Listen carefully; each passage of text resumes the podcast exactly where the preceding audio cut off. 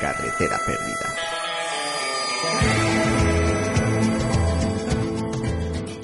Arrima la oreja. Comienza Carretera perdida. Una rock movie polvorienta.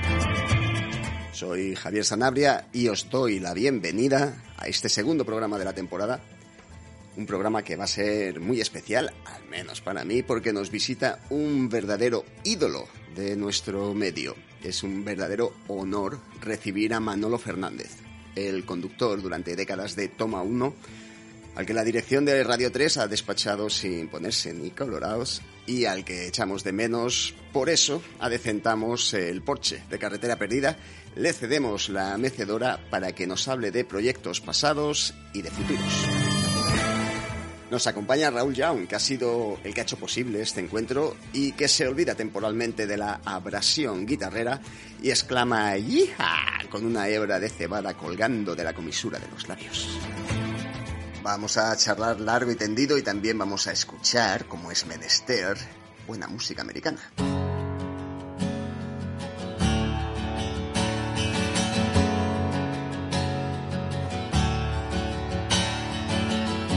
Just last night I, I fantasized I was in a time machine. Walking hand in hand with my sister there along the San Clemente beach. My fourth grade class took a field trip once to pay tribute to the man. Did I ever tell you that I was born in the heart of Nixon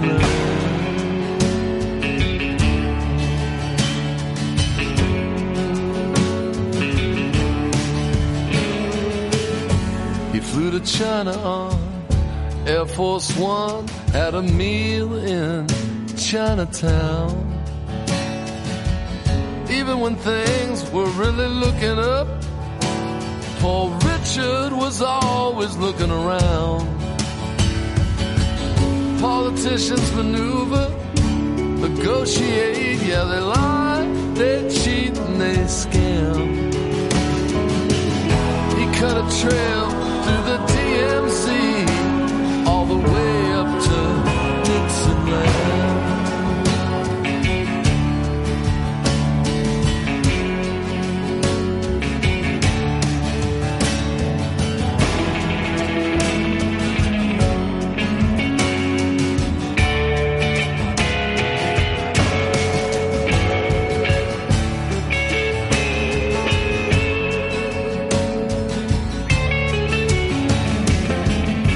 Talked about himself like he was someone else. In the third person, I guess you'd say. He'd say, Nixon had a rough night. He'd say, Nixon needs a drink. He'd say, Nixon loves Memorial Day. He had a wife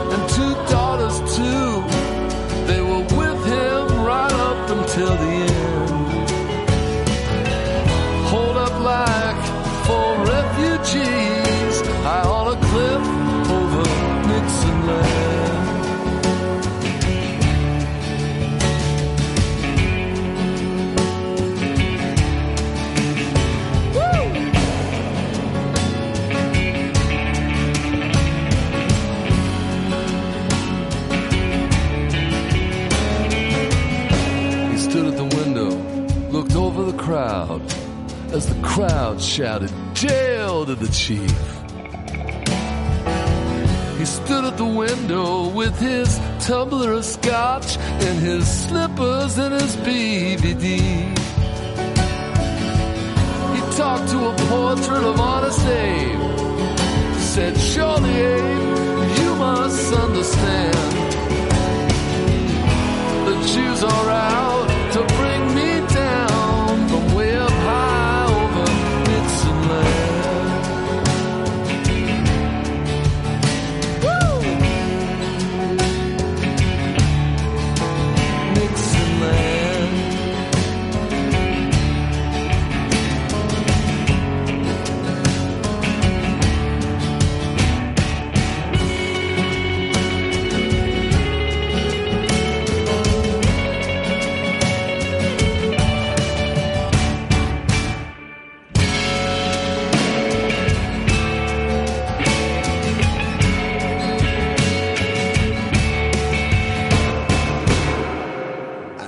con otro idolazo del programa, Chuck Prophet, y este Nixon Land de su último disco del año pasado, de 2020, The Land That Time Forgot.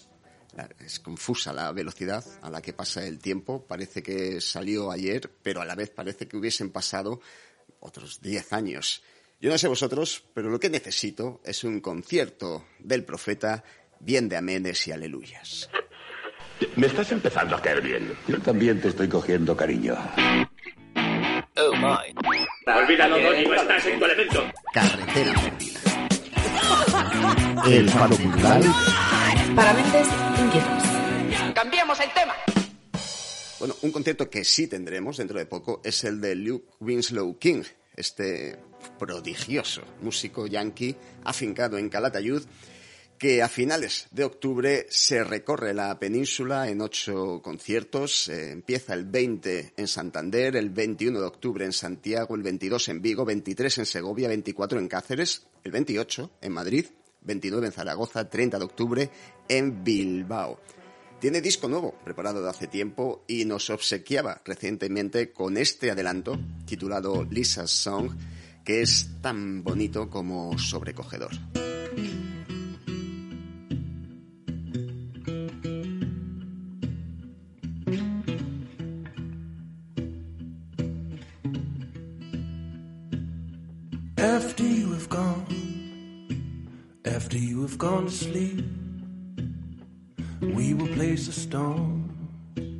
At your head and at your feet. Listen to the rail car rolling down the track. The lonely whistle told me that you ain't coming back.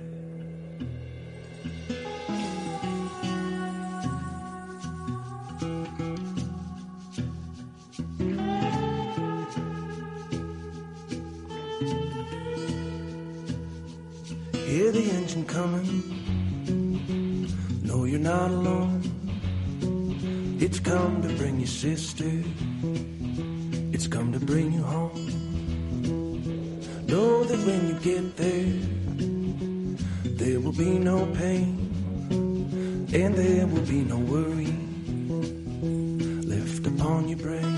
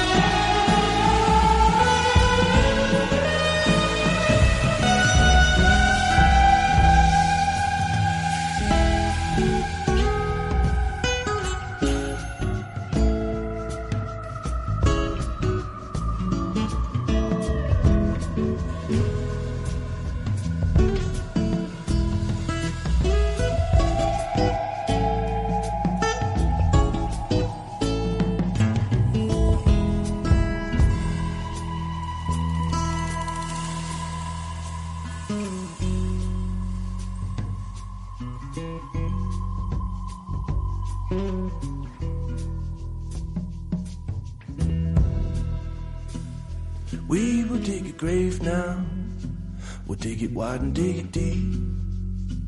And we will tell the children that you have gone to sleep. Hear the are singing. Listen to the song. Singing we will be together. Together before long. Hear the are singing. Listen to the song. Singing we will be together. Together before long.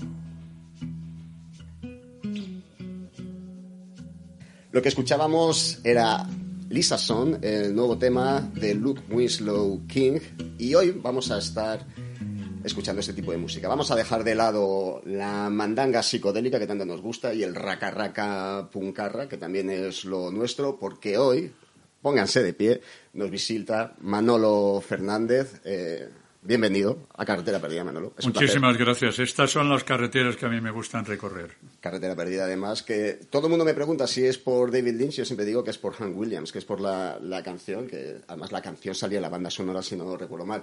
Todo esto lo ha organizado uno de los ilustres del programa, el señor Raúl Young. Bienvenido, Raúl. Muchas gracias, querido y vamos a estar hablando largo y tendido sobre música, sobre la música que se escucha en el porche con las botas de cowboy reposando en la barandilla, porque echamos mucho de menos eh, Toma Uno. ¿Cómo te sientes en esta especie de paro forzoso, Manolo? Pues mal.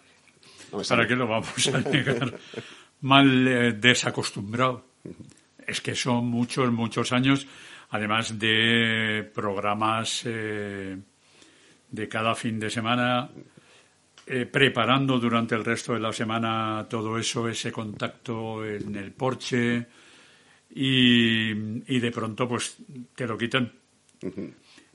¿Qué es lo que hemos hecho? Pues hemos recogido los bártulos y nos vamos mudando cada fin de semana y estamos intentando encontrar un porche, pero yo veo realmente problemático el poderlo encontrar en una emisora de radio tan mal está la cosa que no hay una emisora de radio que, te pueda dar cabida con la experiencia. O también. O también.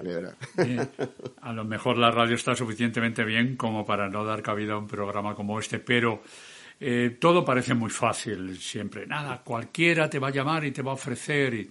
Bien, ofrecimientos ha habido muchos, pero mm, el hacer un programa de radio, el mantenerlo profesionalmente, con un equipo de gente, además, con la que trabajas, es complicado y cuesta.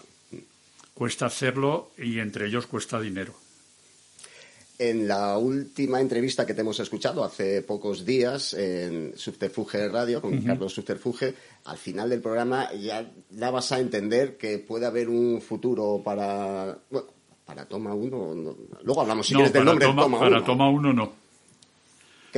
¿El, nombre está en Radio 3? El nombre pertenece a Radio Nacional de España desde que yo llegué hace 30 años a Radio 3. Llevaba 18 años con el programa y se había movido desde la COPE a Onda 2, donde empezó, pasando por las más diversas emisoras de Radio Cadena Española, que luego ya con Radio 4 se cerró justo en el 91. Y cuando llegamos a, a Radio 3 lo primero es que se te presentan unos señores y te dicen tienes que cambiar el nombre del programa o nos lo cedes. y aquello de en su momento dice, bueno, pues, pues, venga, pues te lo quedas y ya está, bueno, ¿qué vamos a hacer? Bueno, a ver, realmente es una marca eh, hiperconocida. Todos os, podéis imaginar, eh, amigos, que sois todos los oyentes en general, creo, amigos, lo que supone tener al lado a Manolo eh, con sus botas. No lo, eso no lo podéis ver, pero es que está con sus botas. Yo no me he traído las mías porque en el último momento me he cagado. Porque he dicho, joder, va a pensar que soy un, stalker. Una ah, pero es, estoy absolutamente intimidado. Pero bueno, pues eso que, que, todos escuchamos, a Manolo y lo sabemos. Yo empecé además a escucharte, personalmente aquí meto la pequeña cuña, por el típico hermano pequeño de mi tía, que realmente cuando yo tenía 13, 14, tenía 18, 20, te parecía un tío súper mayor, y te escuchaba en Vegadeo, Asturias, un pueblecito, y era el tío del pueblo que escuchaba country. Y claro, yo decía country, yo que empezaba con el rock y tal, jo, qué tío más raro. Bueno, pues claro, ahí empezado poco a poco, luego ya lo que comentamos antes de cómo en España en general llegas al country a través del rock. ¿realmente? Sí, en, muchos, en muchos casos así es. A mí me ocurrió, yo llegué a través, por supuesto, de la radio, siempre tengo que hablar de una de las personas más sabias que he conocido, que era mi madre, que tenía un transistor maravilloso en la cocina de casa.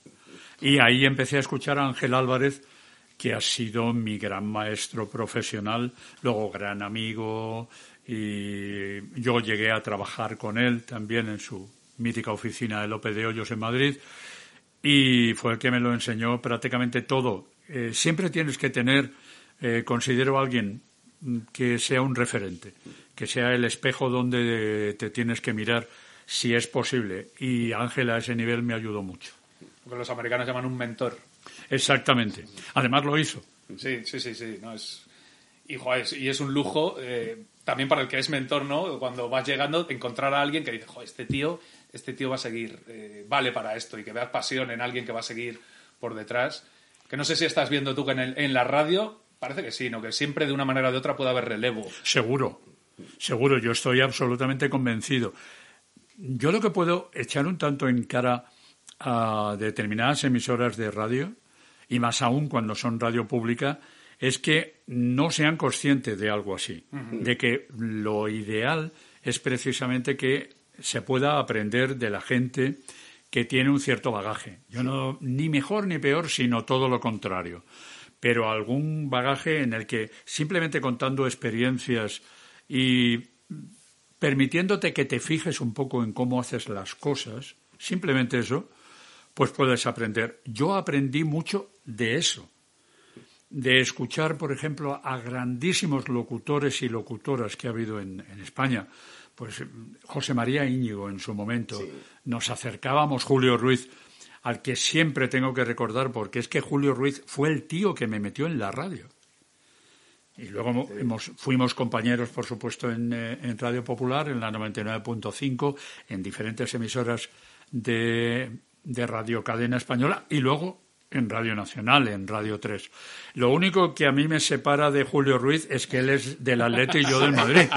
Pero por lo demás... ¿Cómo alegro que salga este tema tan es pronto? Un, es un hombre absolutamente entrañable y yo le tengo un cariño tremendo y ahí está eh, el bagaje que Julio Ruiz tiene y que ha ido dejando. Eh, hablando de Julio Ruiz, eh, vamos a hablar luego de, Radio 3, eh, cuando nos calentemos. el hecho de que de repente perdamos los que llevamos escuchando Radio 3 durante años, unos referentes de lo que estáis hablando tan claros, y que yo por lo menos, yo sigo escuchando algunos programas de Radio 3, pero joder, yo ya no me fío. Yo había gente de la que escuchaba y decía, voy a escuchar esto para saber lo que estamos escuchando. Yo sigo comprando revistas de, música porque yo necesito filtros. Hay una oferta enorme ahí fuera y yo necesito que alguien de alguna manera me señale un poco por dónde, por dónde ir, porque si no me pierdo. Prescriptores. Prescriptor, ahí los tenemos. Entonces, estas figuras de desprenderte de ellas tan, tan alegremente por motivos, yo qué sé, pues motivos de edad, ya hablaremos luego de los motivos que, que sean, a mí me parece alarmante y me parece tristísimo a la vez. Yo no sé si vosotros estáis de acuerdo. Es que vamos, sobre todo con lo, que, con lo que han entrado a sustituir.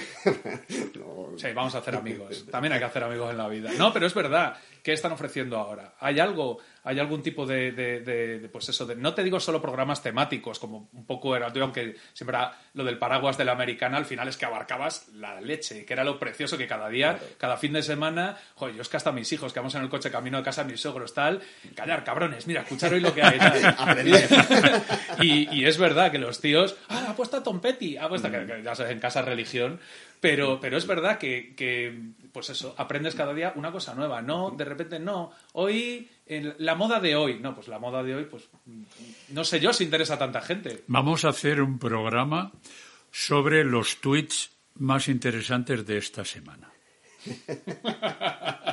Una hora. Leyendo tweets. Bueno, oye, a ver quién le interese, no digo yo. A mí no. Es que, es que es triste. A ver, nos reímos porque hay mucha mala leche contenida aquí en esta mesa. no soy yo, eh, que yo soy un, ser de luz. Eh, pero, pero ojo, ojo, ojo lo que tenía uno que oír. Pero bueno, decía lo de, lo de Julio Ruiz igual, y bueno, y, la larga sangría que llevan los últimos años, que esto va viniendo de lejos, que lo empezamos a comentar antes. Vamos a hablar luego de Radio 3, pero más adelante. Ah, hemos invitado a Manolo porque queremos escuchar también música. Al número Bien. uno. Había que poner además lo primero eh, que habíamos dicho, porque es que no me quiero que se quede en, el aire lo que nos ha comentado antes de empezar de Johnny Cash. O sea, yo, claro, pensé, Manolo Fernández, joder, Johnny Cash, hay que preguntarle. Algo de Johnny Cash que hayas vivido, que tal. Cuéntalo, por favor. La tremenda curiosidad de la única vez que yo he visto a Johnny Cash y además lo vi cantando con eh, su mujer, con June Carter. Y fue estando en Nashville, en una de las eh, visitas que, que hacíamos, pues íbamos en un coche. Yo no conduzco, ni tengo carnet de conducir, además. Yo tampoco. Pero soy el, eh, el mejor copiloto del mundo y los mapas de carreteras en Estados Unidos me los sabía casi de memoria. He sido el mejor GPS viviente de la historia, sin duda. Luis de verdad, con ¿eh? botas. Exacto, de verdad.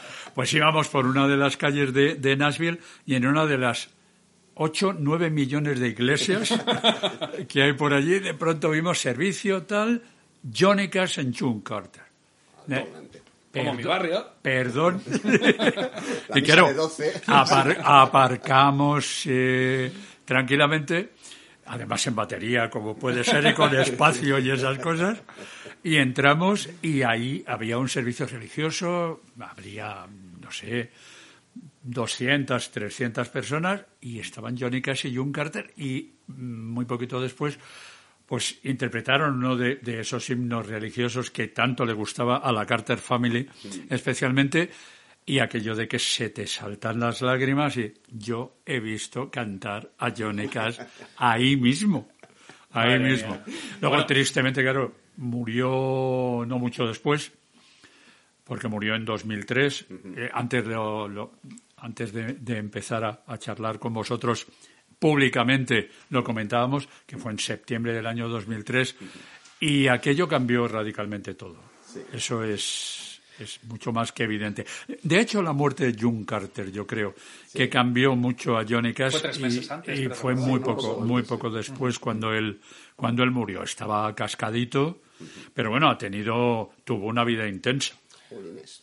Muy Cu-. Cuatro o cinco de las nuestras. o más. De las tres nuestras combinadas. Ah.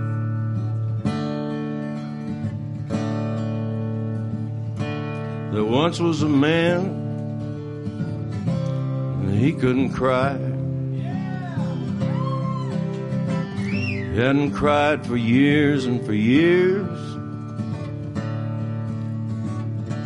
Napalm babies, movie love stories, for instance, could not produce tears. As a child, he had cried, as all children will. Then at some point, his tear ducts all ran dry. Grew to be a man. It all hit the fan. Things got bad, but he couldn't cry. His dog got ran over. His wife up and left him. After that, he got sacked from his job. Lost his arm in a war. Was laughed at by a whore. Oh, but still not a sniffle or sob. Well, his novel was refused and his movie was panned. His big Broadway show was a flop. He got sent off to jail. You guessed it, no bail. Oh, but still not a dribble or drop. In jail, he was beaten, bullied, and buggered, and made to make license plates. Water and bread was all he was fed. Not once did a tear stain his face. Doctors were called in, scientists too. Theologians were last and practically least. They all agreed, sure enough, this is no cream puff. Oh, but in fact, an insensitive beast. Mm. He was taken from jail and placed in a place for the insensitive and the insane. He made a lot of friends and he played a lot of chess and he cried every time it would rain. Once it rained 40 days and it rained 40 nights. And he cried and he cried and he cried and he cried. On the 41st day, he passed away. He just dehydrated and died.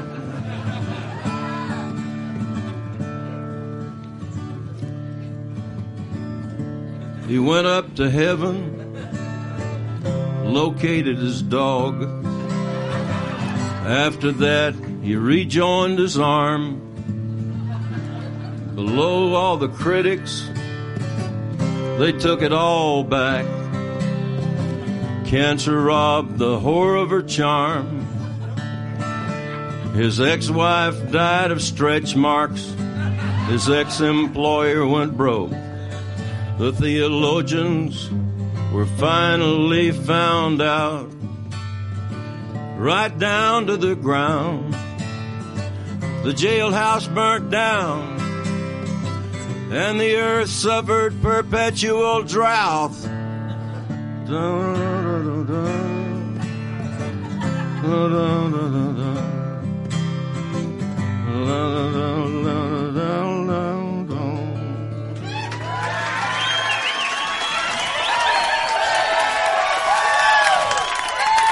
Eh, antes hablábamos que muchos de nosotros, Raúl y yo, por ejemplo, que veníamos del, del mundo más rockero y más, eh, como decíamos antes, más raca raca, entramos en el mundo posiblemente de la música americana por dos vías distintas. Una, tu programa. Dos, posiblemente los discos de los American Recordings de Johnny Cash finales de los 90, principios de los Ujú. 2000, que de repente ah, se nos abrieron los, los oídos hacia, hacia esa música. Yo me imagino que a ti te pasó también. Raúl. Totalmente, totalmente. Además, como venía de Rick Rubin, que en ese momento, bueno, para mí era uno de los dioses de la música, porque ya no solo del tema de la fusión del, de- del metal, de tanto lo que había metido con el El rap y eso, electric, de sino que había hecho con Red Hot Chili Peppers, el. Versus Magic y los Cierto. Wildflowers de Tom Petty. Por ejemplo. Que ahí tocó casi cumbre, porque luego vinieron las American Recordings.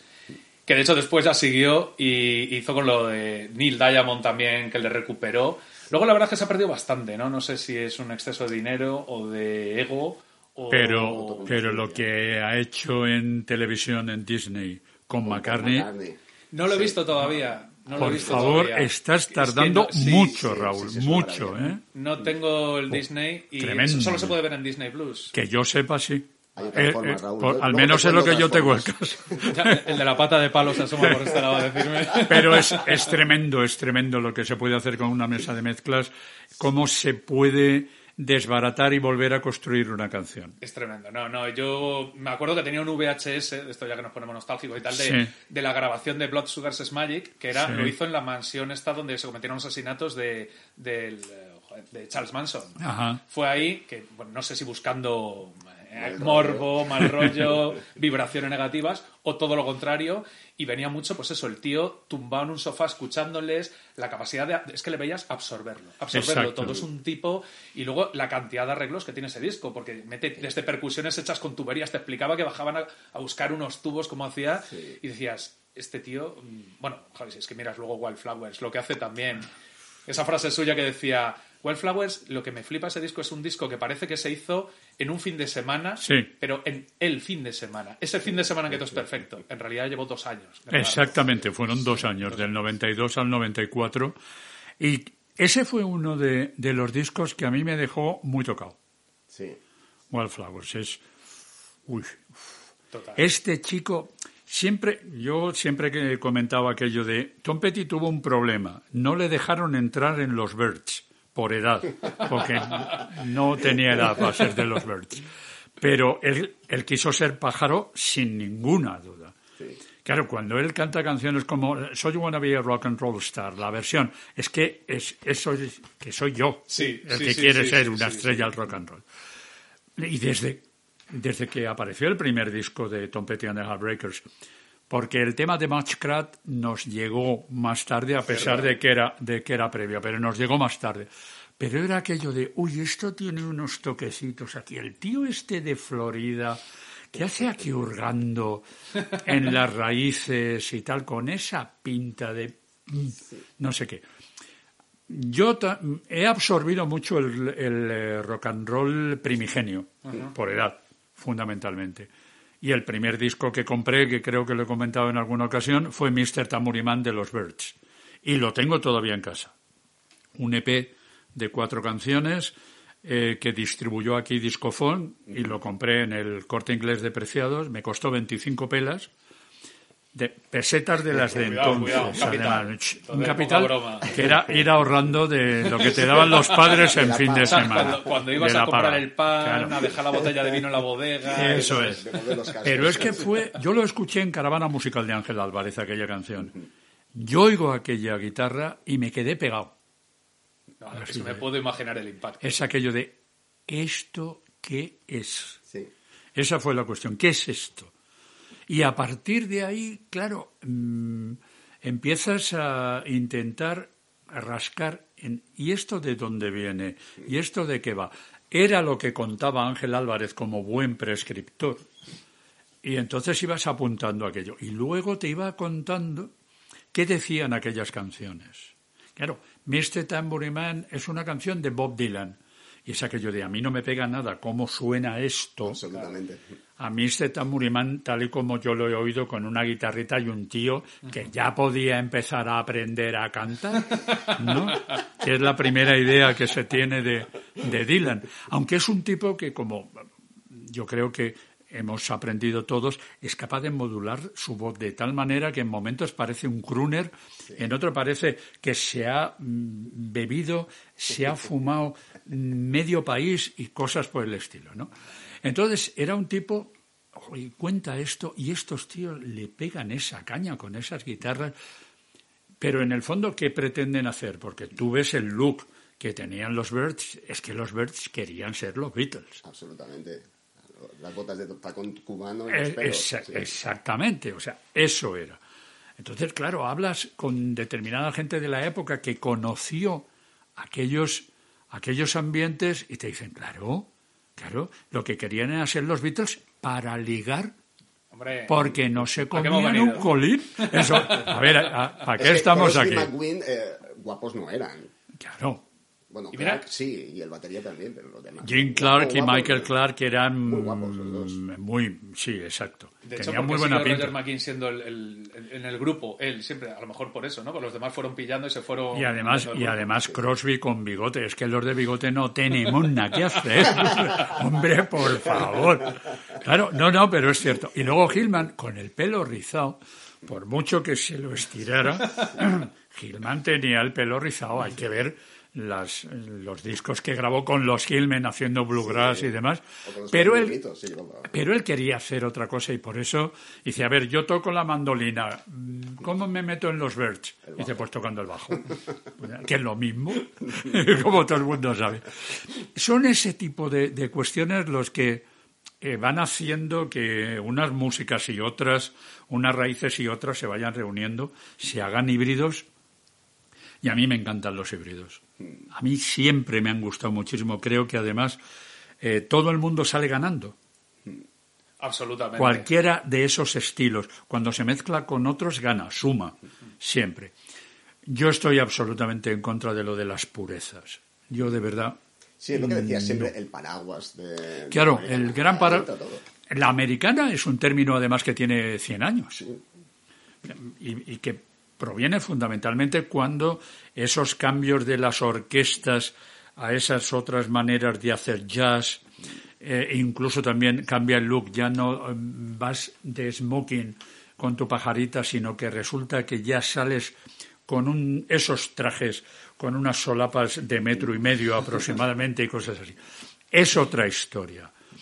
Entonces, a partir de ahí se empieza a hablar de americana porque es la representación de lo que está pasando en América y en los diferentes lugares de América. Porque es, es lo de siempre, esa llegada de, de las eh, diferentes culturas que aparecen en, sobre todo en, en, América del Norte en este caso. Sudamérica es otra cuestión y luego que cada cual diga y llame a las cosas como quiera, el nuevo comunismo y no sé cuántas cosas más. En fin. Neil Young tiene también sus ideas al respecto en canciones como Cortés de Killer, eh, eh, Pocahontas, este tipo de cosas. Entonces, el, el, asunto está en que ahí llegan muchísimas eh, influencias muy diversas y mm, es capaz de filtrarse todo ello y de relacionarse una cosas y otras. Yo creo que eso fundamentalmente en esos estilos básicos de lo que entendemos por, por música popular, da pie a americana, un paraguas muy gordo, una, eh, una especie de, de enorme eh, ala que, que, te cubre y que te tapa y tal. Y eso es suficientemente interesante. Y yo también tengo que confesarlo. Hablar de country hace unos años era duro, era muy duro. Para empezar, claro, eras un racista de mierda y no sé cuántas cosas más.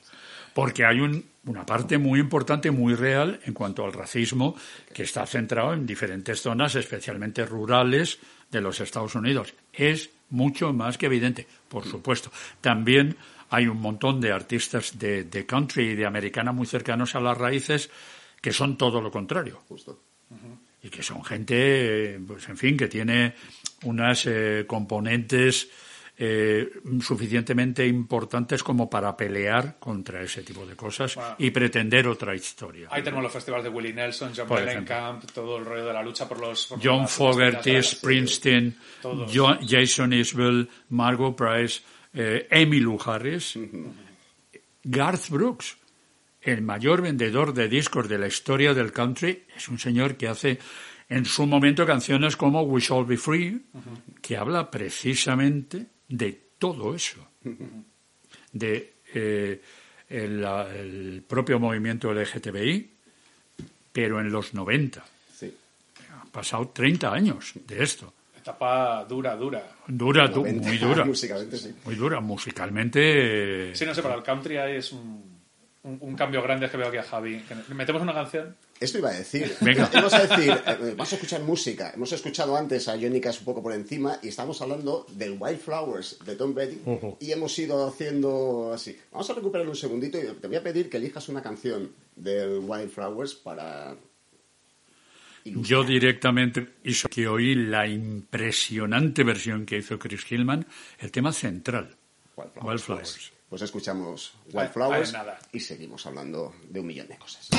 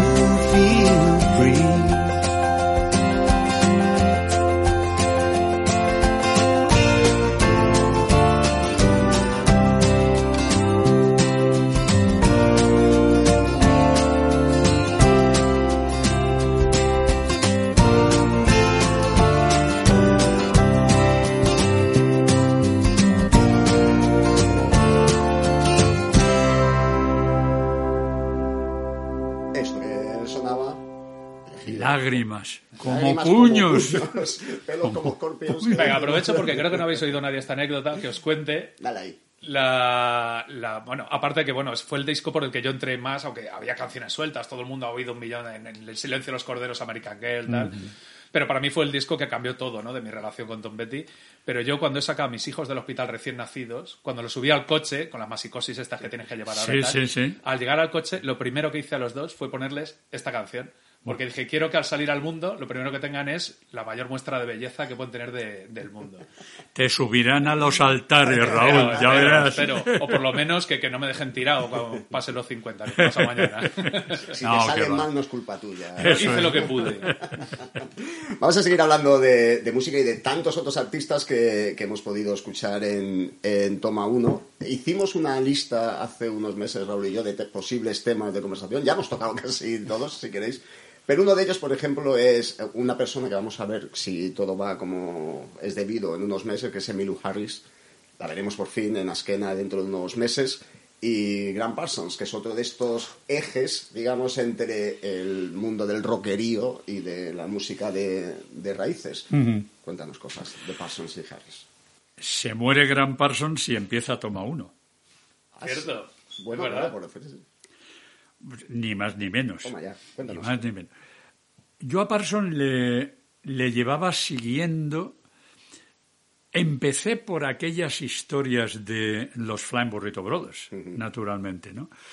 Y eh, este tipo, antes incluso, perdón, antes los Birds. Sí.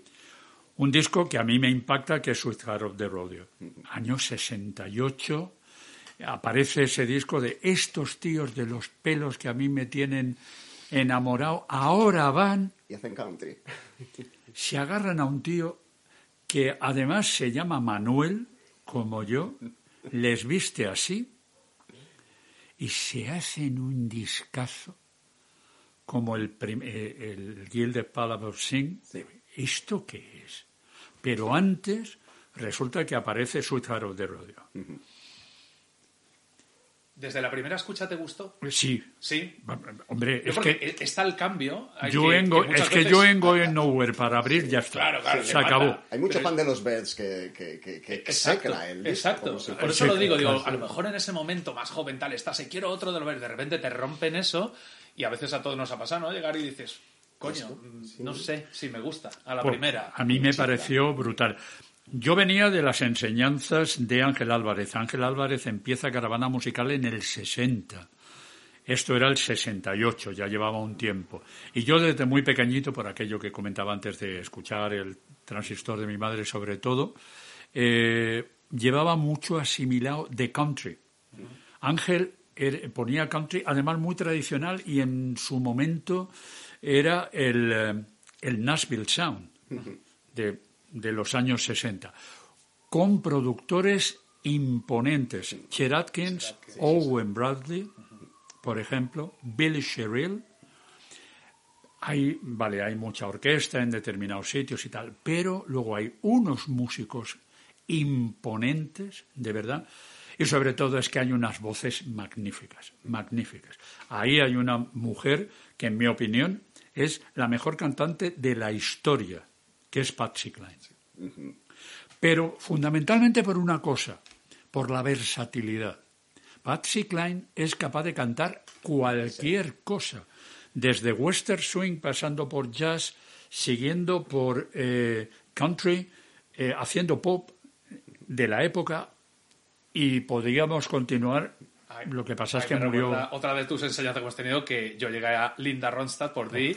Y claro, es que siempre lo has dicho igual, o sea, esa versatilidad de Linda Ronstadt. Que, oye, ese, ese vídeo gay que fue en, Nueva York haciendo música mexicana en Central Park para medio millón de personas o algo así. O sea, sí, sí, sí, claro. su padre, además mexicano, su madre alemana, ella es capaz de ensamblar todo eso. Y luego, estando en un sitio como la California de final de los 60, primeros 70, que son muy serios. Que antes, por cierto, estabais hablando aquello de, y yo, vamos a dejar hoy el tema de la psicodelia. No, no, un respeto por Grateful Dead, que yo los he visto en directo en Barcelona y he saludado a toda la banda, incluyendo al señor García, al que me encontré en el ascensor del hotel. Así de claro. ¿Y, le tuviste que dar al botón tú, el, el latino a su planta bien. No, él iba, él iba además con el, con el manager. Era curioso, íbamos a hacer una, una rueda de prensa con ellos cuando vinieron eh, aquí. Y entonces nos eh, avisaron de pronto, ni móviles ni nada, claro, en aquel momento. Y oye, en el hotel creo que era el príncipe eh, Juan Carlos se llamaba o algo así. Pues ahí, vale. Y allí, allí nos fuimos, cogimos el ascensor, se paró en un sitio y entró Jerry García con el manager.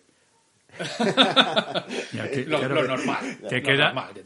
íbamos Vicente Cajiao de, Popular FM y yo. Y alguien más que no recuerdo quién. Subimos a aquel piso. Bueno, según íbamos subiendo, yo le dije, tú eres Jerry García. Y él me dijo, sí, pero no sé cómo te llamas tú. mal, Jerry, mal. y entonces, bueno, empezamos a charlar, subimos y había, pues, no sé, 10 o 12 eh, personas, periodistas y gente de medios y tal, que iban a, se iba a hacer una especie de rueda de prensa y tal. Pero ya desde subiendo en el ascensor empezamos a hablar de música, nos sentamos en el suelo, Antonio Valdivia, que hacía Crisol Pop en, Radio Popular. Cajiao y yo, y nos pusimos a hablar con él. Se acercó Phil Lesh, se sentó, los otros eh, ahí seguían con lo de los medios, iban a hacer una, una intervención para televisión española. Recuerdo que el periodista que iba a hacerle la entrevista para la televisión era el actor. Y entonces, claro, entonces aquello de salió bueno, vale ya, porque tenemos que hacer la entrevista para televisión. Son unos hippies. yo recuerdo que con sus maravillosos cuatro dedos, Jerry García hizo aquello de shut up. Esta es la anécdota favorita. Amigos, esto era el programa que hacer. a esto traemos a Manolo. Una, pregunta, Manolo. Eh, de los discos de Grateful Dead, me imagino que tus gustos irán más hacia el American Beauty y demás, o cuando se ponían mandangueros también te interesan. También me interesaban, pero es evidente Working Man's Dead y American Beauty son... Y las reediciones de esos discos que han hecho ahora... Sí, es... de, hace el año pasado. Exacto. y acaban, acaban de hacer una de un concierto en el Capitol Theater que he recibido yo antes de ayer. O sea, es tremendo. Además, las han remasterizado de una manera magistral. A mí me encantan los vinilos, pero cuidado con las remasterizaciones en CD, cuidado muy de acuerdo, cuidado, muy de acuerdo. ¿eh? de reediciones? Que tenemos... Eh, quiero, quiero hablar de todo, por supuesto. Ahí, ahí me, yo ahí me pierdo, me pierdo totalmente. Yo lo de la operación ahorro, que es lo que suelo decir, pero empiezas a hablar de... Es que pueden morir, porque yo soy muy, muy vitelmano también. Muchísimo. Entonces, claro, y, de Neil Young. Y de Neil Young, ¿qué te voy a contar? Que, tiene que financiar muchos trenecitos de juguete, claro, con nuestro dinero. Pero es que lo que acaba de sacar, por ejemplo, del 70 en el Carnegie Hall, ese doble, es una barbaridad él solo con una guitarra y se come a todo el mundo. A mí el del, el del justo antes de sacar Rayet Glory, este que ha sacado el Bucket, no me acuerdo cómo se llama el sitio, es que eh, igual es herejía, pero me gusta más que el Weld. Ahora que lo ha sacado, me parece un concierto espectacular por la crudeza. Es que, es que te lo imaginas tocando Pero hay, hay concierto malo de Neil Young. Pues yo recuerdo que no me volvió loco cuando tocó a- en Arganda, aquí en el Sí, Rock in Rio. sí. No te voy a decir que malo porque quizá fue culpa mía por estar un poco lejos, pero creo que no acabó de estar como después cuando este que le vimos en la caja mágica era el primer Mad Cool, Sí, ¿no? sí. Que venía con Lucas Nelson y, y los hermanos bueno, de banda. Bueno, bueno. Y que además había luna llena, porque no sé, te acuerdas que señaló a la luna, ya sabéis que él es un fanático sí, de la luna llena y siempre graban luna tremendo. llena y tal. Ese día, ese día fue, o sea, ese es el concierto de Neil Young que me llevaré a la tumba. Bueno, todo lo que Yo he visto, el del rocódromo la primera vez. Claro, tú, tú es que lo has visto más veces. pero- Abusón, qué abusón. Y le di la mano. Esa vez le di la mano, además. Y yo- mira que Neil Young es más raro que un perro verde, o sea, es una cosa... A mí me daría cosas, si me lo cruzase, yo no sé qué haría. Hay mucha gente que por lo menos le daría la mano y le diría, oye, muchas gracias por todo esto, pero a mí yo, yo Sí. no me atrevería. Me- La verdad es que es raro, depende. Es raro, te, sí, te sí, un sí. bufido y te quedas como... Sí, o, o al contrario, es que depende. Sí, depende de lo que haya fumado. Supongo. También tiene que ver. Pues lo de lo que hablábamos de Gran Parson, volviendo un poco al, al comienzo de lo que de lo que tú comentabas, Javier. Eh, claro, es el gran mentor. Parsons es el gran mentor de Emilú. Emilú es Emilú. Yo recuerdo que alguien me había comentado en, en el año 69 que había una chiquita muy mona que había sacado un disco que hacía además algunas versiones curiosas, pero luego to- eh, hacía eh, temas de, de country y tal, y no sé qué, y que... Y luego que tenía, re- posteriormente, yo aquel disco, mm, en principio ni sabía dónde estaba, ni dónde podía haberse publicado, y dónde se podía comprar, ni nada por el estilo. Luego, posteriormente, ya sí lo conseguí, el famoso Gliding Bird. Pero, de pronto es Emilú empieza a ser una señora que aparece cantando con el tal Gran Parsons, que era una gozada, y este chico no tiene mal gusto en absoluto.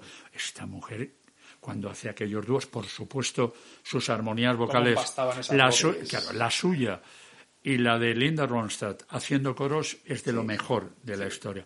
Con Nicolette Larson y Faces Starling creo que son de lo mejor que se ha hecho a nivel de esa americana muy muy enraizada. Entonces esa Emilú hasta que aparece el primero de sus bueno, aparece en Desire con Dylan. Sí, Es verdad. Sí, verdad. Aparece en Desire con Dylan. Y aquello de pero bueno, esto, esto cada vez va mejor. Y saca su primer álbum. Y a partir de ahí es, a ver, Emilu es mi novia y me pego con quien sea. No O lo sea, poníamos en duda. Pero con quien sea. Y en el 92 vino a España de golpe, sin que nadie lo esperara. Fue una cosa, pero totalmente inesperada. Estábamos con que eh, en el 90 había dejado la Hot Band, pedazo de banda Sí. espectacular con todos, desde James Barton, que pasa por ahí en su momento, pero es que también pasa Ricky Skaggs y Rodney Crowell y Albert Lee y, y Glendy. Que se han vuelto a juntar, creo recordar ahora, o querían juntarse varios Sí, para sí, el sí. Country Cruise este Esa- o algo así, exactamente, esa, esa es la idea. Y entonces, eh, de pronto, deja a todos esos tíos y se forma una banda totalmente acústica, con tintes de bluegrass, que los llama los Nas Ramblers, que acaba de publicarse además el primer concierto que dieron en Nashville hace, pues eso, en el, nove- en el 90, es decir, hace 30 años, que suena de a morir, de a morir. Bueno, pues dos años después hace la actuación en el Ryman y se publica aquel disco. Y de pronto recuerdo, me llaman de, de Warner en España. Oye, Manolo, viene Milu Harris a tocar a Barcelona. ¿Qué? ¿Qué? Sí, sí. ¿Cuándo? Mañana. Pero ¿cómo que mañana? Pero, sí, sí, es que es una cosa que se llama la Olimpiada Cultural, porque os recuerdo que en el 92 amigo. fue Barcelona 92. Y decía, ¿Quién fue el valiente que puso el dinero? Ya no, no hay más preguntas, Claro, ya se sabe. Y entonces es, pero ¿y dónde toca? En el Palau. Ostras. Allí nos vamos. Y allí nos fuimos mi mujer y yo, cogimos un avión. tucumum. Según llegamos, rueda de prensa que tuvo cierto incidente, eh, del que Milú y su gente no tienen nada que ver. Cuéntalo. Fue pues el, eh, el idioma. Ah, bueno. La rueda de prensa eh, se hizo en catalán e inglés. Entonces yo, acabado, yo, inter- yo intervine en un determinado momento preguntando en inglés y me llamaron la atención. Qué país. De y verdad. dije, eh, y me, me dijeron que es que no me entendían. Y digo, es que mm, verás, es que yo el catalán no lo entiendo. Que no te entendía quién es Milú. No, no. es que, los demás no me entienden. Esa no era importante en ese momento. La cuestión, me vino muy bien todo. Tengo que agradecer el tema del idioma, que eh, no, tiene, no tiene ninguna importancia, es una anécdota que no, no pasa nada.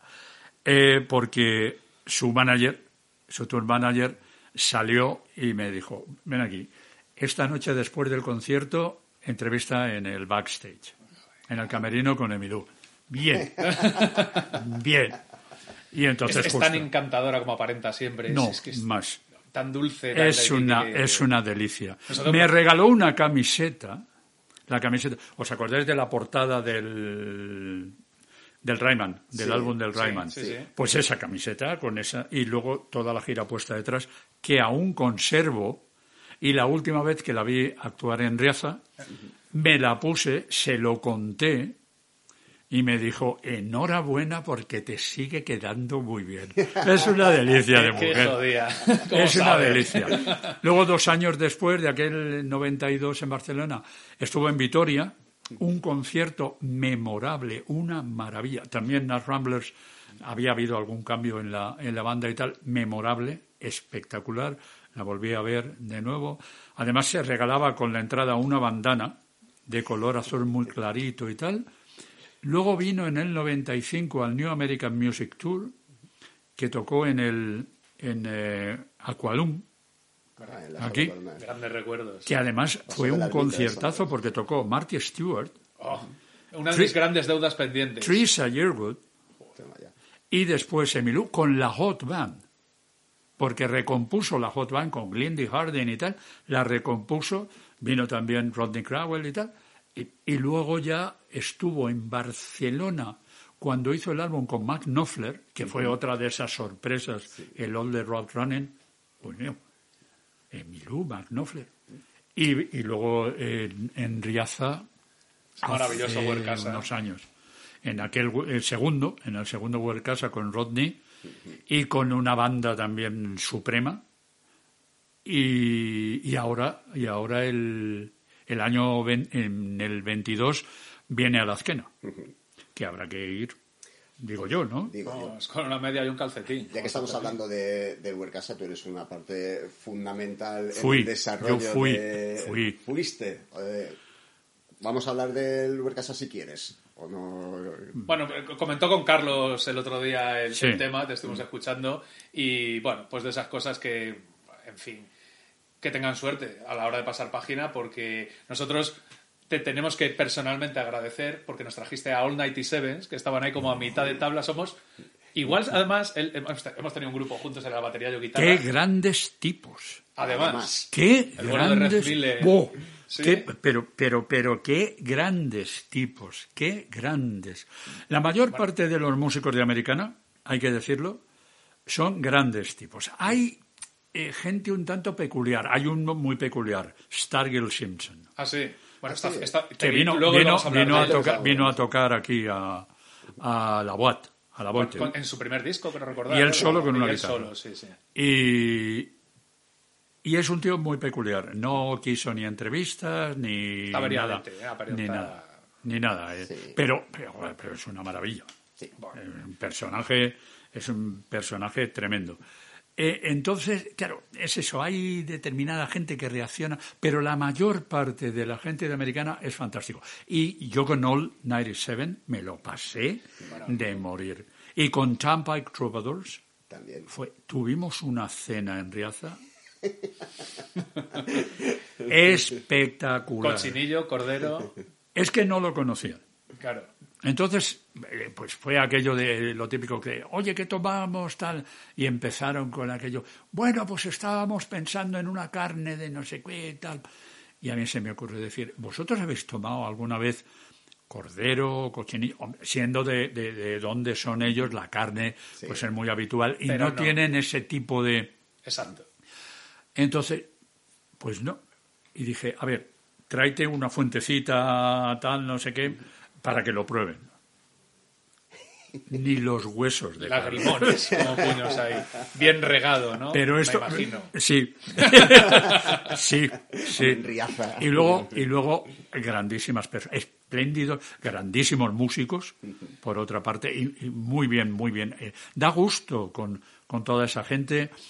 Era un lugar, Riaza y, y aquel festival tal y como se ideó, la idea era eh, convertirlo en eh, cualquier pueblo de Estados Unidos donde se escucha habitualmente esa música. Y, y creo que fue lo que conseguimos, y una cuestión a nivel familiar, es decir, donde va el abuelo, y luego el abuelo coge al, al nieto y se va a casa y se queda en el padre y la madre para disfrutar y tomarse una copita de más, y te- luego te vas andando tranquilamente a donde sea. El problema, evidentemente, por, por las circunstancias que tiene una localidad como Riaza, es que a nivel hotelero no tiene suficientes plazas. Había gente que tenía que irse a 100 y ciento y pico kilómetros, a propio Madrid, que está a 120, claro, o a Segovia o a Burgos y tal, a dormir. Entonces eso es problemático, sobre todo porque tienes que tener mucho cuidado, porque evidentemente los cuerpos y fuerzas de seguridad del Estado están, están ahí. Es un ojo avizor. sí, exactamente. Entonces, tú y yo, Javier, No que no conducimos, problemas. no tenemos más problemas. Nosotros seguimos poniendo la música en Eso es. Nosotros tuvimos la suerte que en aquel en aquella segunda edición, que era lo que iba a decir, que bueno, que, que Murray, el bajista de, de All 97, que es un poco además Sí. el que lleva, yo creo, un poco la co- las comunicaciones o Facebook, tal, hasta nos dedicó una canción porque la- una tercera pata del banco de nuestro grupo eh, se casaba. Mira. Y conseguí, le pedí vía Facebook, tal, que nos dedicara una canción y coño, lo hizo. O sea, es lo que decías de, de los majos, de la cercanía, y además el tío estaba escojonado porque tocaban, no sé si eran las 6 de la tarde, y estábamos nosotros en primera fila dándolo todo, de esto que decía, "Buah, va a haber avalancha, mirabas para atrás y había eso, tres niños de 6 años, Sí, los sí, sí. abueletes, tal, y nosotros estábamos enajenados, perdidos con el concierto. Como tiene que ser. Como tiene que ser, brutal, Claro. y fue increíble, y lo que dices es que luego el pueblo además era un escenario, casi Eso entero, es, o sea, era eso una... Y tuvimos la suerte de conseguir una casa a un precio razonable, que después es que, claro, oye, la gente aprovecha la oportunidad, pero es que se pone imposible. O sea, Sí. unos, unos precios, porque es que hay una demanda brutal. Brutal. Había gente, eh, bien lo sabéis, que de año a año, Total, total. o sea, terminaba y decía, sí, guárdamela el año, para el año que viene y toma el dinero. Claro. Sí, sí. Pero bueno, aquello mm, llegó un momento en que prescindieron de nosotros, de todo el equipo que yo había formado, y hicieron ese, el del año 2019. Tristemente ha llegado la pandemia y han sido dos años y no sé qué, ¿Qué va a pasar, no? ni me interesa mucho. Bueno, ahora estamos centrados, que comentabas el otro día con el American Music. eh, Fue Madrid. Americana Music Madrid, que tampoco sabemos qué va a pasar. Vale, Qué lástima con el Tiene que volver. que había para el... para el Porque, bueno, el primero fue tremendo. Es que fue de los, me parece que fue- había 18 conciertos, excepto dos, todos fueron eh, todo vendido, Claro. lo cual era, era muy grande. Y el segundo año, que estaba completo, por el cartel estaba hecho, y de hecho apareció en Ruta 66 Sí. y hubo que cancelarlo porque, claro, llegó la pandemia y fue tremendo. Desde eh, el propio Estados Unidos, los, los managers y los músicos dijeron que, a ver, que no puede ser, y desde aquí tampoco era posible. Y a partir de ahí mm, no sabemos nada. De hecho, la dirección de, del Fernán Gómez ha cambiado y yo no sé exactamente qué harán. Yo en aquel momento fui comisario de la Americana Music Madrid, pero porque me enteré que había, que esa fue la curiosidad, eh, resulta que había un concurso público. ¿Ah, y sí? dije, ¿cómo? Comisario de eh, Americana Music Madrid. Y me presenté y me lo dieron. ¿Quién mejor? Hombre, a ver. Esa, esa fue la, esa fue la cuestión. Eh, también, cuando se hizo Americana Music Madrid aquel año, hubo elecciones municipales y volvió a cambiar eh, todo otra vez. Eh, si no me equivoco, uno de los, en el cartel, uno de los conciertos era Lucinda Williams con Chuck Prophet abriendo. Mm, sí, sí para, para, para, para, el 2020 venían Drive By Truckers, venía Lucinda Williams, venía eh, Chuck Prophet eh, y había, pero barbaridades no recuerdo, pero era había mucha gente muy top. una, pregunta concreta que es difícil, pero como tienes los contactos y la red que tienes, ¿sabes cómo está Lucinda? Ahora mismo tenemos, sabes que, bueno, tuvo un, sí, sí, sí, sí. un, ictus, creo que va bastante bien. Eh, va muy bien. Según yo tengo conocimiento del caso, va muy bien. Y ella, mm, bueno, aparte de haber hecho los famosos eh, seis conciertos estos especiales antes justamente de, tener el problema de, de parece ser que se ha recuperado muy bien y está eh, ya dando caña. Ah, pues, qué, bien. Bueno, Leona, también la conozco en persona, es un cielo. También. Es un encanto de mujer. Eh, estamos hablando muy a gusto, estamos de muy buen rollo, vamos a hablar de Radio 3, ¿os parece? Vamos. En fin. Yo, un trago de agua para estar preparado. Yo, como oyente. Yo, como oyente, yo he hecho muchísimo de menos los fines de semana escuchar aquello de eh, un saludo el de Manuel Fernández, que, es una manera de expresar que, a mí me encanta. El, tema que poníais al principio de, sintonía es muy parecido al que tenemos en Carretera Perdida. Yo me di cuenta después y luego dije, no estaré copiando yo a, a, Toma 1. Eh, a mí, eh, de verdad, eh, ¿cómo es posible que se prescinda de un programa así? No te lo pregunto a ti, Manuel, se lo pregunto a Raúl. Pues bueno, yo desgraciadamente, además lo comenté ya el año pasado cuando hubo la primera vez los rumores de que iban a prescindir el programa, que creo que lo que quieren, aparte de, del ego de Tomás Fernando Flores, o no, que yo pues tengo la desgracia de no conocerle personalmente para poder juzgar, o, la suerte, parece ser por lo que dice, pero eh, creo que quieren hacer un cambio de modelo absoluto, de buscar, no, es que hay que buscar a la gente joven. Bueno, está bien. Eh, con esto, programas sobre festivales, programas de jiji jaja, eh, teatro alternativo en no sé qué mierda. Es que de verdad, sí me encanta, pero es que no, no sé, no era Radio 3. Quizá hace falta Radio 6 o hay otro hueco, pero quitas el Toma un oral, segundo o el tercer programa más escuchado de, Radio 3. El tercer programa más escuchado. Lo quitas para, ¿para qué? O sea, ¿qué, qué, qué ganas? que no veo, y tampoco veo un modelo, y lo de captar gente joven ¿Es la radio el medio adecuado para captar gente joven? Porque yo creo que además con lo que hay de Radio 3 Extra, había métodos de sobra para Internet, YouTube, buscar otro modelo y no echarnos, porque yo, que hombre, ya sé que estoy mayor, pero tampoco tanto, creo que me quedan unos cuantos años de oyente, eh, a mí me han echado. A mí también. A mí me queda el sótano, por la tarde con Diego Rejota, que sí que lo disfruto, y si no me escucho sus podcasts, y sinceramente, o sea, Mundo Babel, por ejemplo, es un programa que me gusta, me gusta su aire, me gusta su rollo este que debe grabar a las 4 de la mañana. El programa de mayor audiencia de Radio 3 es Mundo Babel. Mundo Babel, efectivamente. además conozco gente muy, muy dispar que lo escucha, o sea, desde tipos hipercultos a tarados. Juan Pablo Silvestre es un eh, auténtico monstruo en el mejor de los sentidos de la radio. Yo recuerdo hace 30 años cuando llegué además a a Radio 3, yo iba justo detrás de él, con un programa que hacía entonces el mítico, que era Escápate mi amor.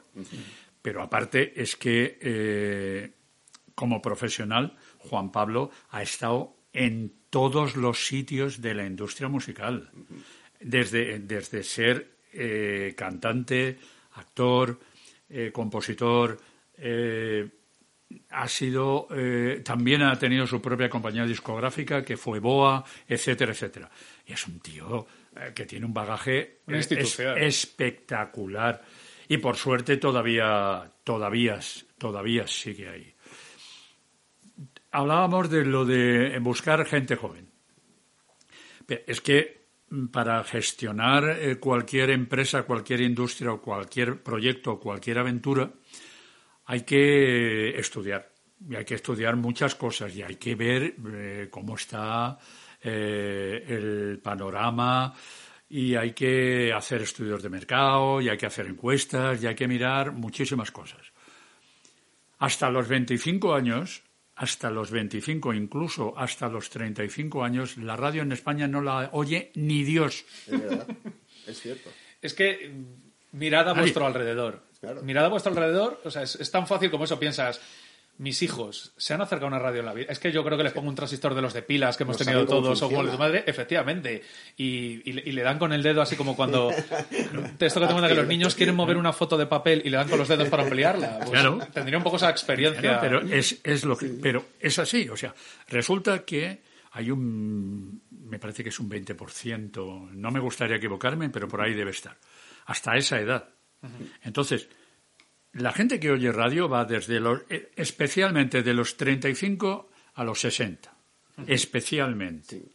Pero hay más gente que oye la radio de 60 en adelante que de 18 a, a 35, porque a menos de 18, evidentemente la radio, Ni para nada. claro. Es así. Si tú tienes una radio pública, Exacto. se que supone que tienes que tener público. que no es un negocio. No es un negocio. Es una emisora de servicio. De servicio de público, cultura. exacto. O sea, no es, o sea, si me dices, oye, es que no salen las cuentas porque los publicistas no vienen, porque sus eh, segmentos objetivo de mercado no son estos, tal. vale, lo que tú quieras. Pero es que no es el caso. Claro, pero ¿cómo vas a dar servicio público si no tienes público? Las cosas se quedan en el servicio. ¿Os habéis dado cuenta? Que, Bien ahí, bien ahí, bien ahí. Lo- Luego voy a meter un efecto de sonido. un- Entonces, eso es, eso es aproximadamente lo que ocurre. Si tú quieres hacer una radio para gente joven, me parece fantástico, pero habrá que empezar a edificar eh, todo por los cimientos. Para empezar, claro, esto tiene muchas vueltas, pero ¿por qué no empezamos a educar a la gente en las escuelas? Sí. Con música. ¿Hay música en las escuelas o no? Se quitó, ¿no? La asignatura de música Claro. de la educación. Hay, pero ¿hay literatura en las escuelas suficiente? ¿Hay pintura? ¿Hay escultura? ¿Hay...? Porque entendamos que la música es una faceta del arte, que también es arte. ¿eh? No es cosa de, de, de putas delincuentes y drogados. O sea, no. Es, esto es otra cosa. Entonces, ¿qué es lo que queremos hacer? ¿La solución cuál es? Pues parece ser, yo acabo de darme cuenta hace un mes aproximadamente, que es una encuesta. Ahora se está haciendo una encuesta. Tú entras en cualquier cosa de Radio Televisión Española y lo primero que te sale es la encuesta. Y tienes que rellenar unos cacharritos ahí que se supone que es lo que tú quieres sobre la radio y la televisión pública. Hay una cuestión también que es muy evidente y no pasa solamente en España. Cuando se habla de la radiotelevisión, la importancia se le da a la televisión, no a la radio. La verdad es que se quedó hace muchos años en segundo plano. Es así de claro. Entonces esto es lo que hay que equilibrar. Pero hombre, yo no quiero ser criticón, pero resulta que se hace un consejo de administración nuevo, hay un presidente nuevo, llevan seis meses, eh, los nombramientos, más que nombramientos, a mí me ha llamado mucho la atención de que ya no hay director ni de radio ni de televisión. Ahora hay encargado de contenidos de no sé qué. ¿Y usted a qué se dedica? Eh, mm,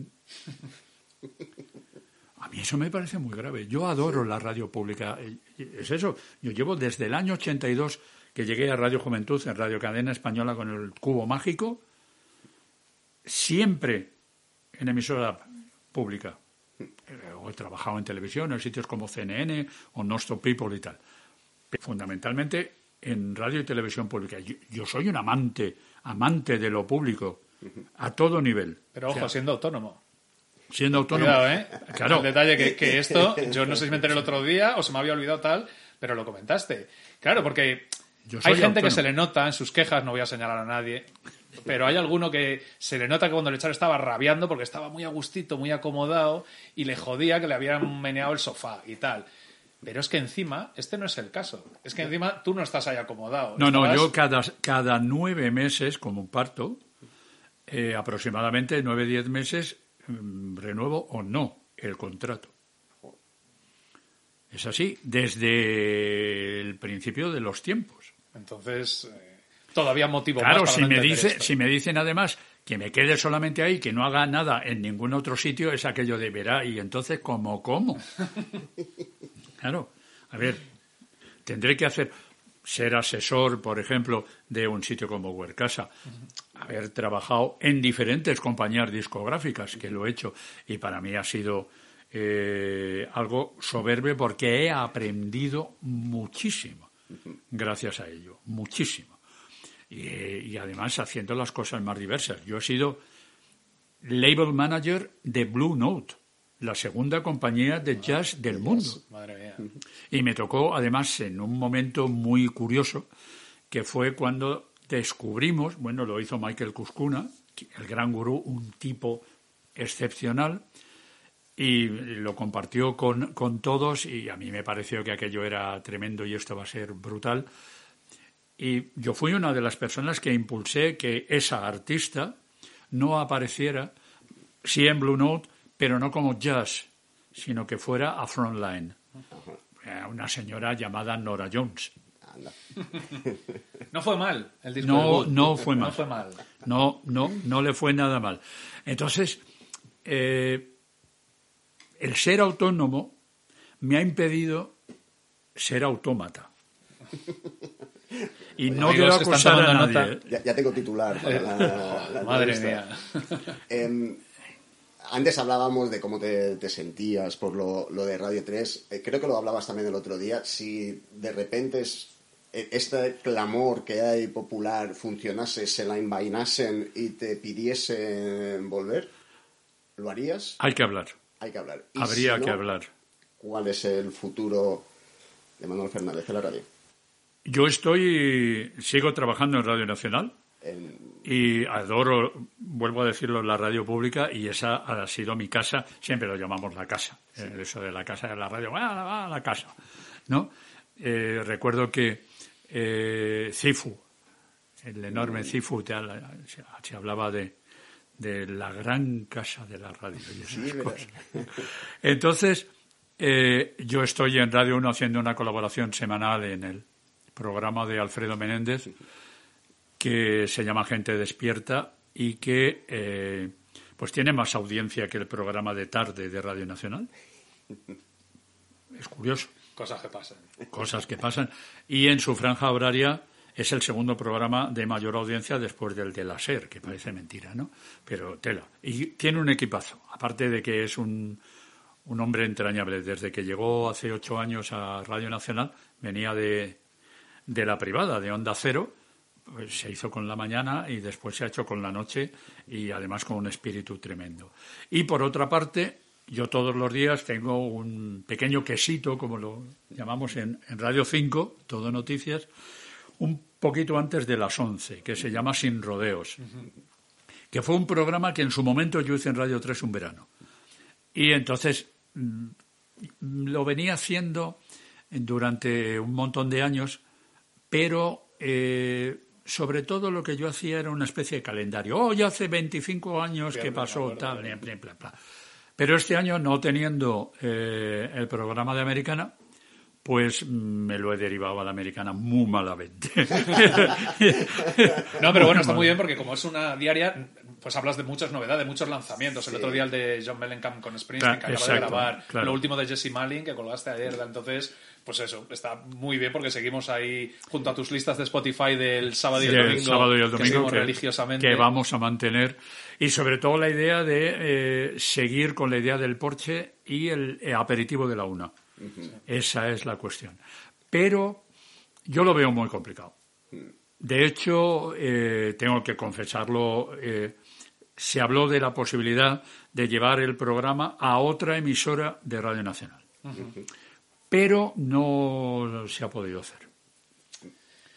Me, eh, imagino que algunos dirán, entre ahí, no nos pisemos la manguera. Hasta ahí puedo leer. Están este hombre, nos llevaremos bien.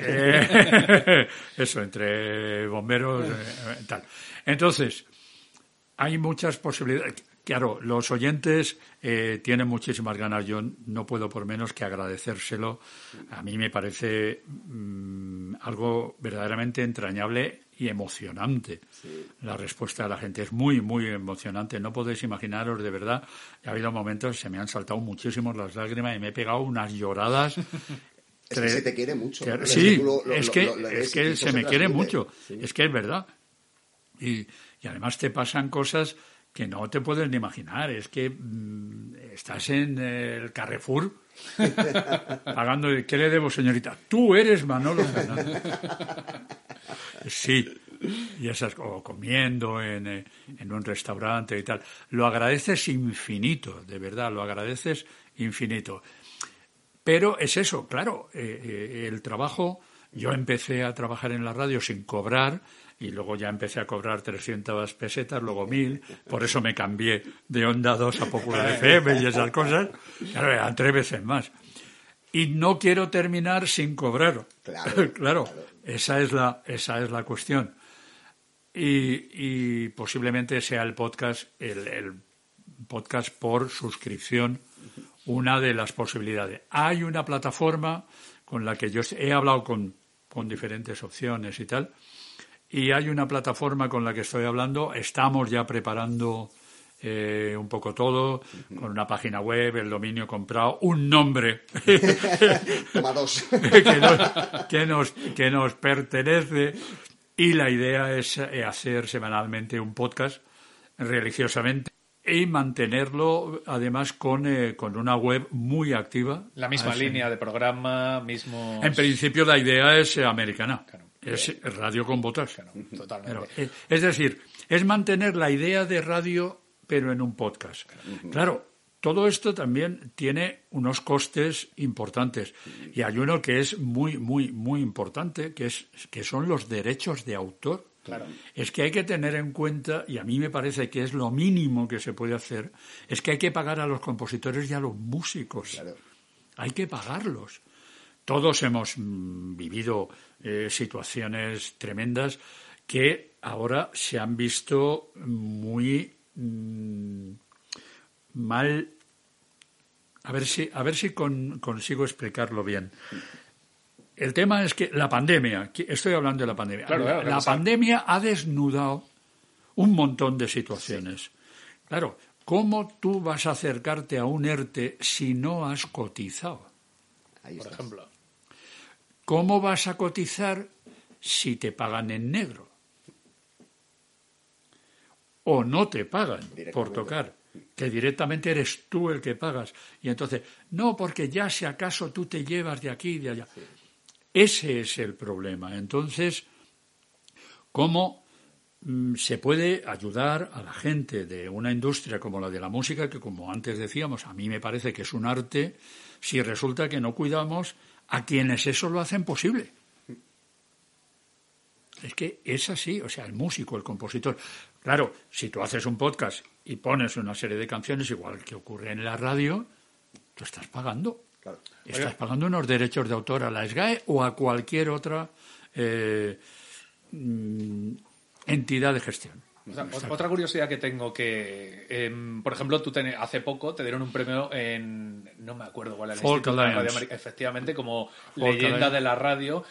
Tú tenías contactos, o sea, Radio 3 te servía de, de, de plataforma, de trampolín para comunicarte con más radios americanas. Radio 3 te facilitaba, te pagaba viajes a Estados Unidos, que sería lo lógico para que tú mantengas eh, los contactos que has mantenido, que te ha facilitado calidad tu programa también y presencia. ¿O eso todo al final corría de tu cuenta y A eres ver, tú... hay, gente, hay gente que incluso ahora mantiene que yo me he aprovechado de Radio 3 para llevarme dinero de determinados sitios y demás.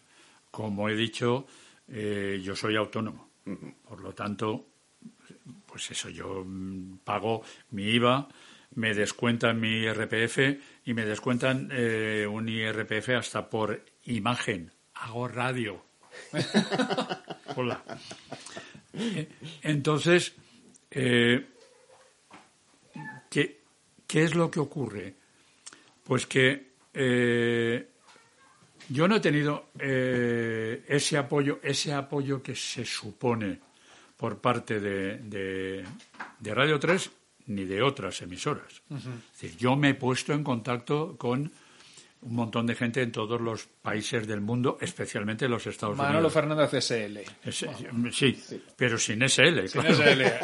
Y, y entonces, pues hablas con las discográficas, con los managers, con organizadores de conciertos. Evidentemente, yo, eh, miembro de la Country Music Association, de la Americana Music Association. A eso iba, todo que- eso es por tu cuenta. por mi cuenta. Nada de Radio 3. Eh, entonces, eh, Country Music Association, pues por ejemplo, desde hace muchísimos años se hacía lo que se llamaba la Fun Fair, que es una feria que se hace todos los años en Nashville, que dura una semana, que es la feria de los fans, que viene a tener eh, pues aproximadamente como unas 300.000 personas que van allí. Y se hacen cosas en todas partes y tal. Por medio de la Country Music Association, pues tenías tus pases, no sé cuánto, y acceso a poder hablar con artistas, ir a determinados lados, y evidentemente te envían material. Claro que te envían material. Pero un viajecito a Estados Unidos, todos sabemos lo que cuesta. Tu estancia durante 10 días sabes lo que cuesta, alquilar un coche, comer, cenar, No. ese tipo de cosas. Eso ha ocurrido, pero absolutamente siempre, en mi caso, siempre. Todo lo que he hecho me lo he pagado yo. O sea, ni dietas, ni nada. Ni una carta de recomendación. O sea, La cosa está clara, No. No, Yo, yo estoy alucinando con... no, así, así ha sido y supongo que así va a ser. Eh, ocurrió la Country Music Association Europa, la European CMA, en su momento me dio un, un premio, el premio al disc jockey del año en aquel momento, que no era específicamente del año porque era por aquello de la trayectoria, ¿no? hace, hace ya unos, unos años. Eh, eso lo, mm, lo hizo Folk Alliance International, no salió ni en la web de Radio Nacional y menos en la de Radio 3. Para eso está carretera perdida. Para eso este es el nivel al que nos movemos, además. Lo normalmente. sé, lo sé. Ti- ti- Tienes fans desde, Madre mía. desde lo más bajo, que, que es carretera perdida, hasta en Bruselas, en la Unión Europea. Ya lo decía. Garth Brooks, I got friends in low places. Está, está claro. Pues Manolo, yo estoy deseando que esto que nos has contado hace un rato de eh, un podcast, si es por, suscrip- por suscripción, ya, ya tienes dos La garantizadas. idea, para os que- cuento, la idea en un principio, y creo que será lo más, lo más cercano, sería 5 euros al mes, 50 al año. Toma con lo cual son dos, eh, dos meses gratis eh, al año. Y luego, y por supuesto, todas las semanas. Dum, dum, dum, Hombre, yo haciendo números eh, así fáciles, estamos hablando que, que la audiencia más o menos de, de Toma 1 estaba en torno a los ciento y pico mil. oyentes. 144.000, el último, 144.000 el último. IGM era. Esto, Sí, a ver, no se puede hacer una a ver, en, en pez- en podcast eso es imposible. No, no, absolutamente. Eso es absolutamente imposible. Yo entiendo además que hay gente que no le apetece pagar y hay gente que tiene problemas para pagar. yo, yo también lo, yo eso también lo entiendo y es lógico. Y luego gente que se desprende poco a poco. Han pasado prácticamente dos meses desde que, no, dos meses y pico Sí. desde que terminó el programa y, y esto es muy fácil. Si no sales, no estás. Y se ha acabado. Eh, entonces es, eh, es difícil. Yo sí quiero hacerlo y mm, me estoy esforzando en ello. Lo que pasa es que hay que plantearlo muy bien y organizarlo muy bien y, y sobre todo es cerrar todo ese tipo de acuerdos, pues eso, con la Sociedad General de Autores, con no sé cuánto, con tal, eh, a niveles Que- que hay técnicos. muchos flecos. Hay muchísimos. No es, no es tan sencillo. No, esto vas, lo haces, lo pones en estas plataformas y a correr. No. Claro. O sea, no es así. No es ni mucho menos sencillo. eh, pero bueno, y mientras tanto, lo único es que suplantando todo eso están los, los eh, playlists. del fin Bueno, de la energía se te ve, la tienes, las ganas, Hombre, la- sí, las todo, ganas, todas. Así que saldrá. Saldrá Que, seguro que eh, sí. eh, Ha pasado, bueno, ha pasado, está en otro punto la pandemia eh, y hemos sobrevivido por el momento a ella, pues esperemos sobrevivir a esto, que es una, como decía un gran amigo, esto es una tonta. Oye, Manolo, pues ha sido un. Iba a decir que es un placer, ¿no? Un placer normalmente es cualquier entrevista. Esto ha sido un privilegio lo que hemos. Vaya, por Dios. aquí. De, de verdad que yo he estado toda la entrevista disfrutando como, como loco. Yo creo que de las entrevistas que más hemos disfrutado desde que hemos hecho aquí, eh, sabes que, que, que- que aquí eres un ídolo y un referente. Y es toda la pelota que te vamos a hacer. Eh, que- que al principio te hemos hecho un poco, te hacemos un poco al final. Para despedir, elige un tema, cualquiera. Uno de tus. Ya que no hemos hecho playlist en el programa, elige un tema Yo, que, que yo, sirva de despedida. yo muy malamente siempre hago lo mismo en estos casos, porque es eso, es la canción emblemática y de referencia del programa Take It Easy de los Eagles. Pues vamos La a... primera canción que se pinchó en Toma 1 y la última canción que se Es pinchó verdad, en Toma recuerdo 1. el, el programa de despedida. Lo recuerdo. Macho, pelos como escorpiones ese Total. programa. Qué, qué duro y qué bonito a, a la vez. Ahora que has dicho lo de pelo como Scorpions, estuve cenando con ellos en su momento. Con el bueno de Klaus Main. Ostras. Y, En, y en- Rudolf. en casa, en casa Botín hay foto. Además, tremendo. Pues entonces tendremos que hacer un segundo programa con Manolo. Manolo, sea- Manolo y el Heavy. Ma- Manolo y el jefe alemán. Hoy, hoy os puedo contar sobre la visita de Bon Scott a, No. a Madrid, cenando en Lucio con él, una semana y Cuando poco aplauso. antes de morir, claro. Ostras. No, pues espera un momento, alarga un momento esto. Cuéntanos. Vale. O sea, yo no sé, he visto que. Lo, de Bon Scott podemos seguir. Claro, eh, yo tengo Raúl John por los hermanos John, para mí es ACC, fue mi Claro. principio de todo, y Bon Scott es, vamos, no sé. Así que, Bon por Scott favor. Yo le vi en Londres a Bon Scott tocando cuan- en el 79. Fue el primer concierto tras- de los Who tras la muerte de Kid Moon, con Kenny Jones de batería. Fue en el antiguo Wembley Stadium abarrotadísimo, pero ciento no sé cuántas mil personas, una cosa terrible. Y tocaron Green, es decir, la banda de Nils Lofgren, de su hermano, los Stranglers, ACDC y los Who. Ya. De 3 de la tarde a 3 de la madrugada. Fue la cosa. Bueno, un- tremendo. y se acuerda. Sí, Lo cual eso quiere decir que era consciente. ¿Y cuando, y cuando vinieron los eh, ACDC a, a aplauso, yo estaba colaborando en el departamento internacional de Hispavox, que era la compañía que distribuía a, a ACDC. Y nos fuimos con poquitos periodistas a cenar a Lucio. Y fue memorable. memorable. Porque bien, eran divertidísimos, o sea, eran muy, muy, muy divertidos. Entonces es aquello de todo lo que veían, preguntaban, ¿y eso qué? Y entonces le decías, por ejemplo, eso es un vermut. ¿Vermut? ¿Lo puedo probar? Sí. pop. Vale. ¿Y eso qué es? ¿Y eso qué es? Probaron de todo. Recuerdo además, me parece que fue Angus, que no sé por qué se le ocurrió pedir ostras en casa Lucio. Y las echó ketchup. Angus, con lo que yo te quiero. Así se quedó Tre- tremendo. Y bueno, aquello terminó como el rosario de la aurora. Lucio contó alguno de sus Claro. terribles chistes malos que cuenta cuando ya el tío se viene arriba ahí. Sí, sí, bueno, de todo, de todo, o sea, de todo. Y al día siguiente era rueda de prensa y Bon Scott no bajó a la rueda de prensa. Un Bermude más. No, que- no bajó. Y a la semana y poco murió. Nos enteramos que había muerto. Ostras. Pero aquella cena fue inolvidable. Joder, Inolvidable. Es inolvidable si no me acordase de algo. Como el verano aquel de Lemmy, ¿no? Que el, verano Bueno, bueno, 77 bueno, bueno. fue increíble. No me acuerdo de nada, por eso tuvo que ser la leche. Claro, es, eh, claro, es lo mejor. Es lo mejor.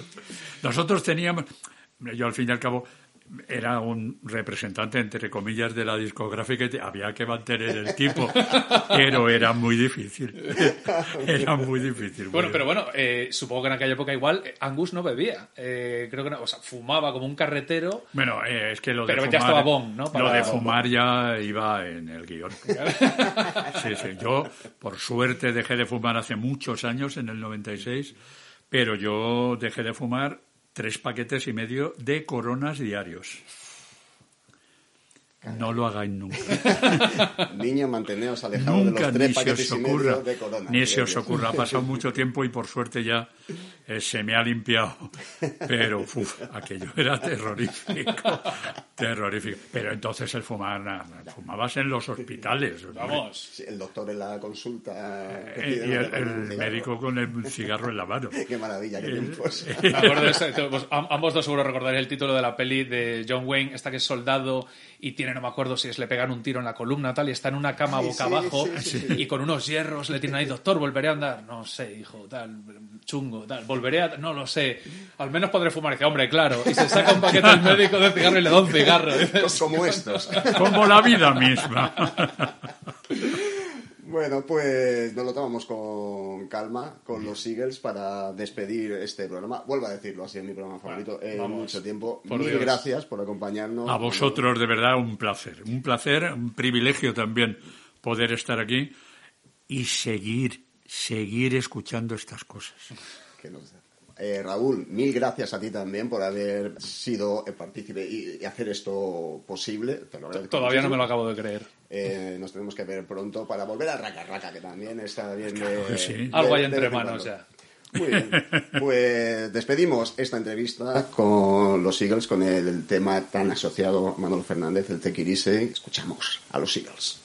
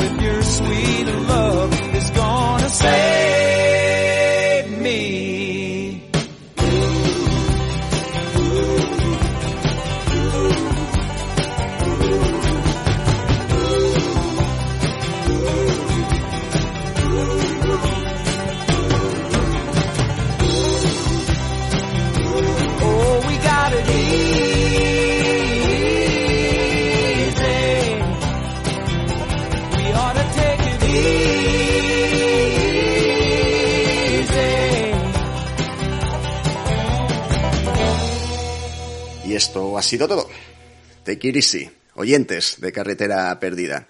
Si habéis disfrutado la mitad que yo, estaréis en éxtasis y no vendría mal que compartieseis el programa, ¿eh? que se tarda poco y para nosotros significa mucho. Y recordad las palabras de aquel hombre sabio. Hay que librarse del tedio. Una red, una red.